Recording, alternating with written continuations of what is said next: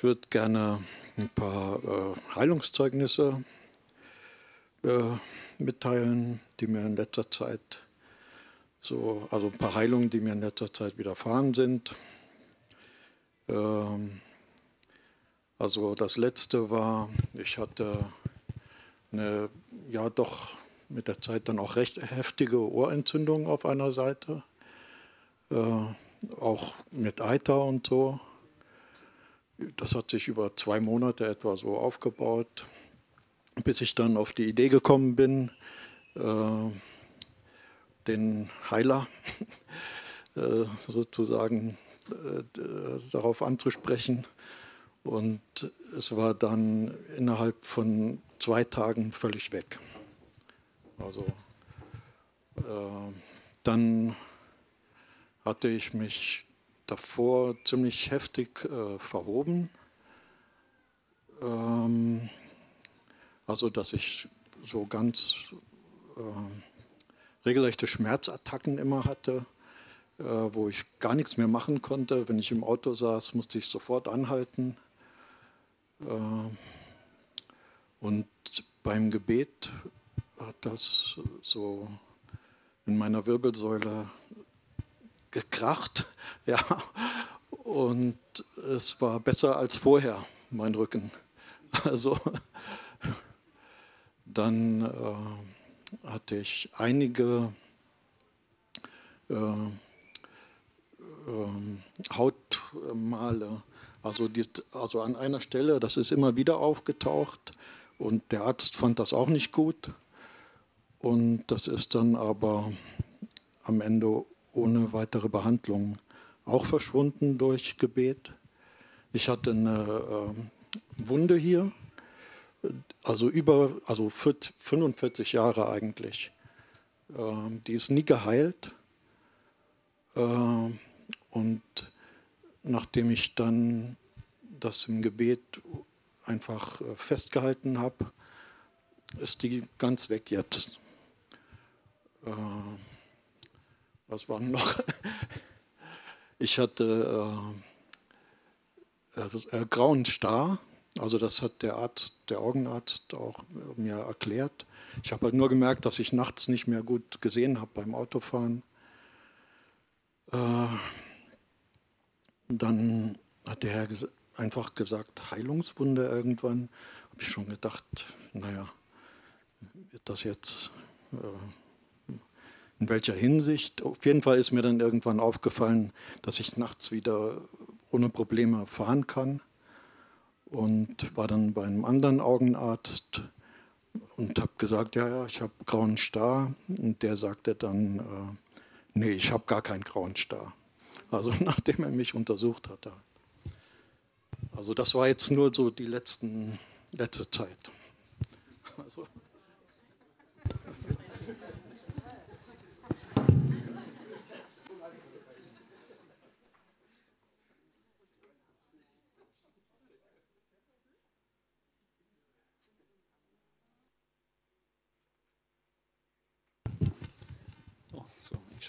Jo, ich habe gestern ein cooles Ding erlebt. Also war gar nicht so lustig erst.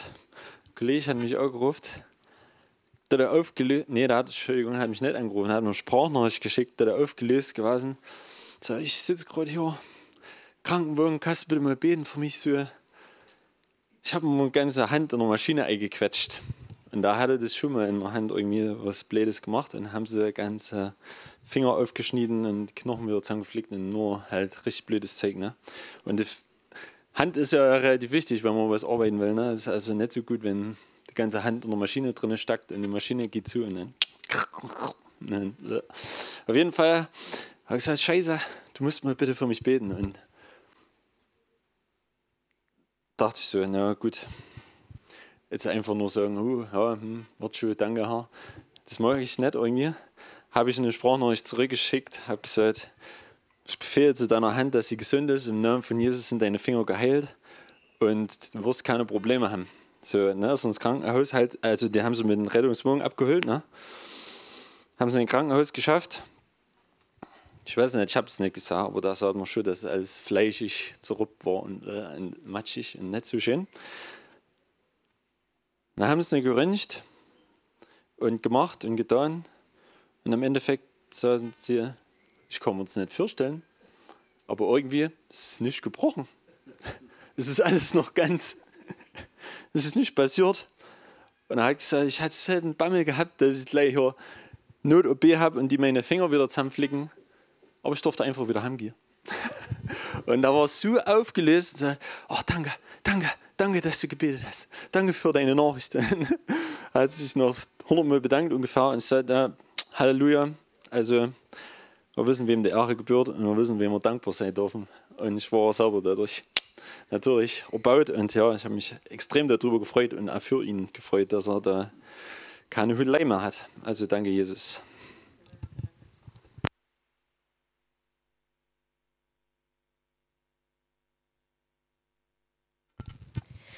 Also ich war die letzten anderthalb Wochen in einer Diabetesklinik. Ich war freiwillig, um halt das alles nochmal einstellen zu lassen. Und da war ein Kurpark, ich war draußen und mir ist eine Frau begegnet und wir sind ins Gespräch gekommen. Und ähm, sie kam aus Indien und hat dann halt erzählt, dass sie vor fünf Jahren ihren Mann verloren hat und sie ist jetzt in einer psychosomatischen Klinik. Und dann habe ich sie gefragt, ob ich für sie beten kann. Und sie war total berührt und hat, hat gleich angefangen mit Weinen und dann hat sie dann noch so mehr erzählt. Und sie meinte, das war der erste Tag seit den fünf Jahren, wo sie wieder früh in der Messe war. Das war der erste Tag, wo sie sich wieder zurechtgemacht hat und geschminkt hat. Und ich habe auch gesagt, dass sie so schöne rote Fingernägel hat. Und dann musste ich selber so heulen, weil ich gedacht habe, boah, ich bin Teil von einem Zeugnis. Also, ähm, dass Gott mich quasi wie geschickt hat. Das hat mich selber so berührt. Also seit fünf Jahren und dann hat sie die Kraft, in eine Messe zu gehen und dann kommt noch jemand und betet für sie und bestärkt sie und ich habe jetzt so Wahrheiten über ihr ausgesprochen und es war so schön und keine Ahnung, wir haben nur so eine Viertelstunde geredet, aber ein Geist, unsere Herzen waren verbunden und es hat mich einfach total bewegt, da einfach so Teil davon sein zu können. Und noch was anderes. Ich habe eigentlich äh, Probleme mit meiner Schilddrüse und habe irgendwann mal die Tabletten weggelassen. Und habe mich aber nicht getraut, das meiner Ärztin zu sagen. Und dann habe ich nur gesagt, äh, ich glaube, die sind nicht richtig eingestellt, wir müssen nochmal Blut abnehmen. Und dann hat sie mich später angerufen und hat gesagt, nee, also die Tabletten sind richtig eingestellt. Ich bin im Zielbereich und ich habe die ja nicht mehr genommen. Ja, und jetzt in der Klinik äh, wurde auch noch zweimal Blut genommen und äh, da kam auch raus, dass ich die nicht mehr brauche. Praise the Lord.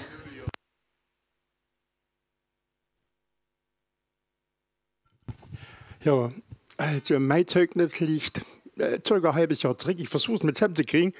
Ich habe mein Buch, da habe ich es aufgeschrieben, aber äh, ja, das war so, äh, der Antje, meine Tochter kennt er ja, die ist nach Herrnhut gefahren. Ja, und ja, habe ich dann nebenbei erfahren. Und in der Nacht habe ich geträumt, dass ich in, in einem Kirchengebäude saß und mache auf einmal die Tür auf und messianische Juden kommen rein und ich renne hin und umarme die. Und das war es erst einmal. Da habe ich Antje, einen anderen doch angerufen, Herrn Hut. Sag mal, habt ihr dort messianische Juden? Ja, Hammer. Sag ich, wir haben noch ein Bild. Sag ich, sag ich, kannst du denn mal dann und dann irgendwas sagen? Ja, ich, ich versuch's. Und hat sie mir zurückgeschrieben, tut mir leid, ich habe ihn nicht mehr erreicht. Und äh, gut, da dachte ich, ja, was möchtest du, was, was bedeutet das für mich? Was, was möchtest du mir sagen? Und auf einmal kam eine, eine Stimme, du wirst ein, zusammen, ein zusammengeknülltes Gebetstuch vorfinden. Oh, dachte ich, das ist ja gewaltig.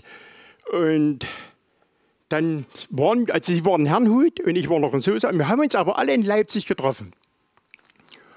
Und ich fahre nach Leipzig und der Anje fährt von, von, von Herrnhut nach Leipzig. Und wir trafen uns bei meiner großen Tochter in Leipzig dort. Und, und das dachte ich schon, vielleicht hat sie das Gebetstuch mitgebracht oder so, weil messianische Juden. Da war nicht. dachte ich, hm, seid mit ihr der Fahrt durchgegangen oder was ist denn hier los? Ne? Und na gut, sind wir dann anschließend ins Hoffnungszentrum nach Leipzig reingefahren zum Gottesdienst.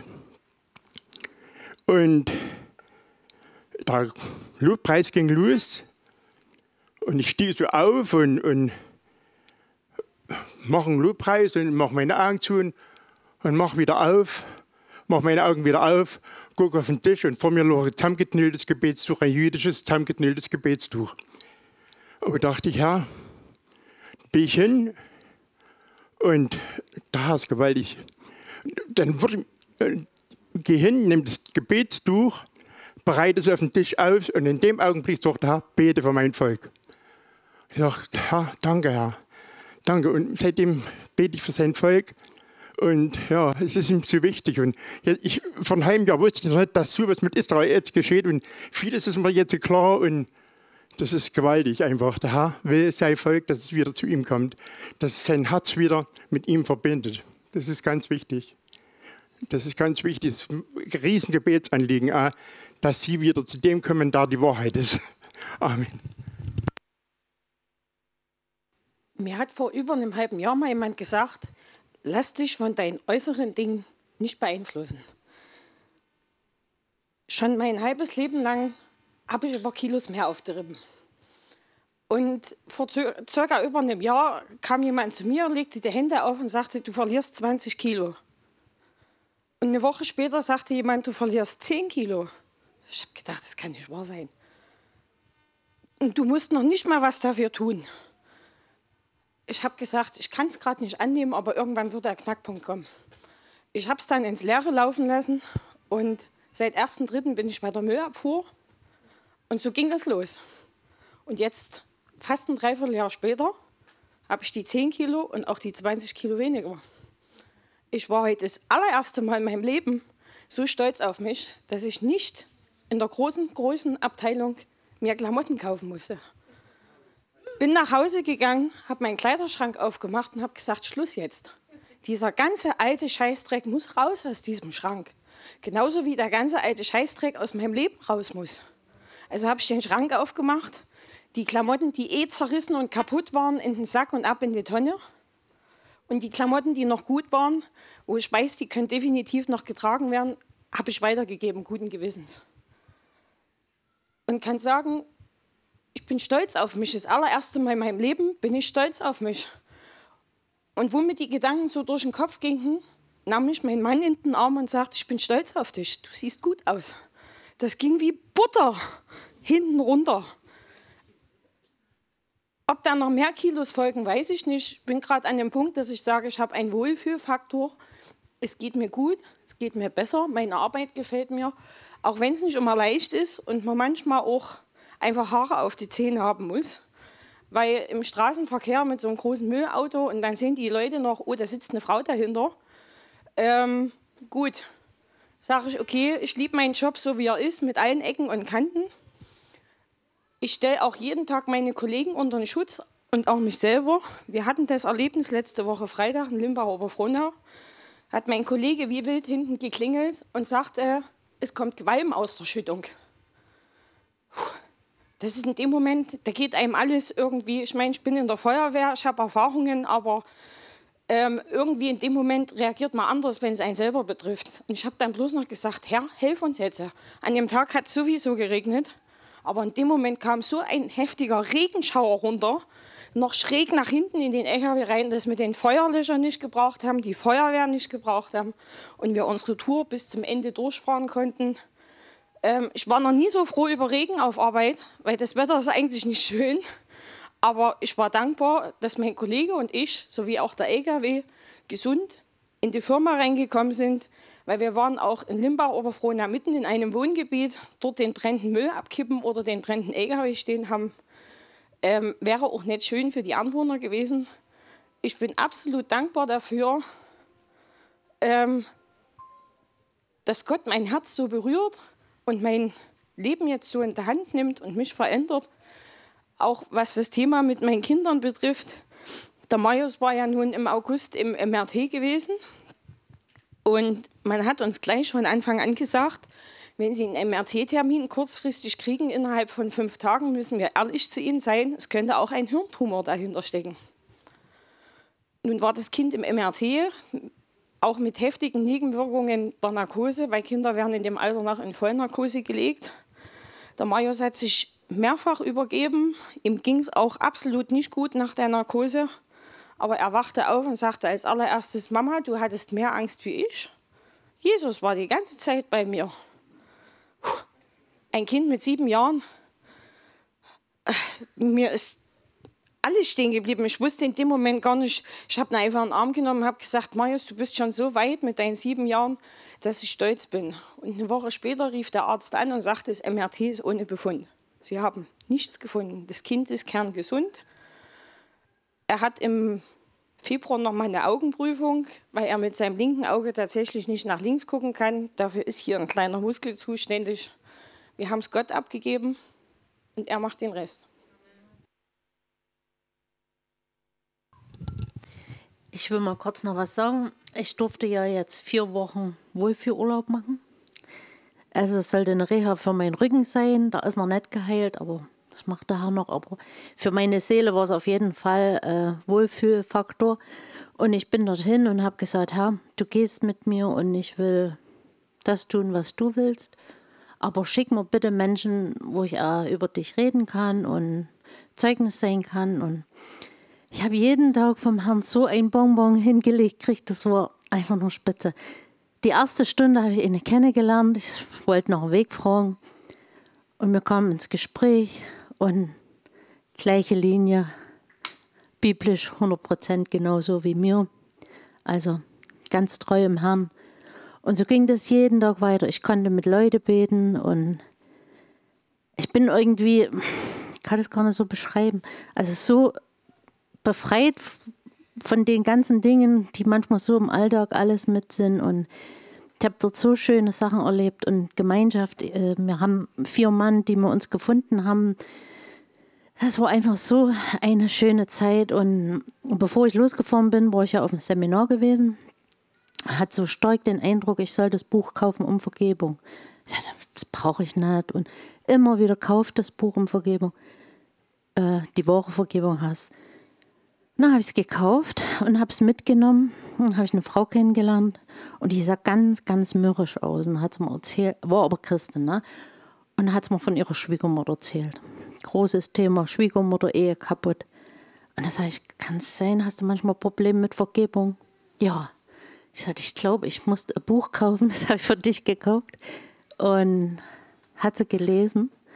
Und in dritten Tag, bevor ich nach Hause gefahren bin, kommt die strahlend auf mich zu, sagt Antje, ich habe diesen Herrn alles hingebracht und hat mein Herz so frei gemacht und die hat gestrahlt und geleuchtet. Sagt sie, danke, dass du das Buch gekauft hast und das war so gut. Und ich bin einfach nur so dankbar für die Zeit.